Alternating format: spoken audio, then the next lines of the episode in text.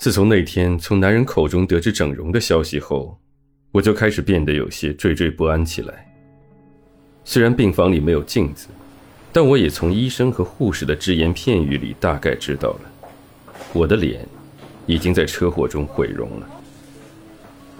我想起了那个女人的样子，那个被我父亲抛弃又在大火中毁容的女人。我到现在都还记得。他从精神病院的铁窗里朝我伸出骨瘦如柴的双手，凄厉地喊着我的名字：“青青，青青。”如果要毁容变成那个女人的样子，我反倒觉得整容变成另一个人也无所谓了。毕竟我不想像怪物一样活在这个世界上。不过两天过后。我没等来让我提心吊胆的整容手术，倒是先等来了我自己的葬礼。那天早上，程启像往常一样推开了我病房的大门，只不过这一次他的身后还跟着两个女佣。他一进门就对站在我身边的医生扬了扬下巴：“你们先出去吧。”医生赶紧点了点头，关上门便离开了。你们两个帮顾小姐换衣服。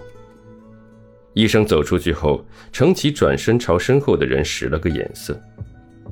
两个女佣应声恭恭敬敬地走了上来，可是穿衣服的手法却算不上一点温柔，几乎是把我按在床上，强行给我套了一身衣服，最后还给我戴上墨镜和帽子，整个人包裹得严严实实的。衣服一换完，程启马上就拽住我的胳膊。拉着我往外走。你们，你们要带我去哪儿？一路上我都在惊恐的大叫和挣扎，但我怎么都挣不脱他紧紧拽着我的手，只能一路被他带出了病房，来到了地下停车场的一辆车前。程奇始终沉默着没有说话，打开车门把我往车后座一推，我还没反应过来，就砰的一声关上了车门。去哪儿？你们要带我去哪儿？我立即从座位上跳起来，疯狂地拍打着车窗。吵死了！安静！身后传来一个男人不悦的声音，他的声音不大，可是，在狭小的车厢里却显得异常的清晰与冰冷。我整个人一僵，声音也小了下来，怔怔地转过身去，看到裴锦清一脸冷漠地和我并排坐在后座。我，我不知道为什么，这个男人的气场就让我感到害怕，我一下子胆怯的说不出话来。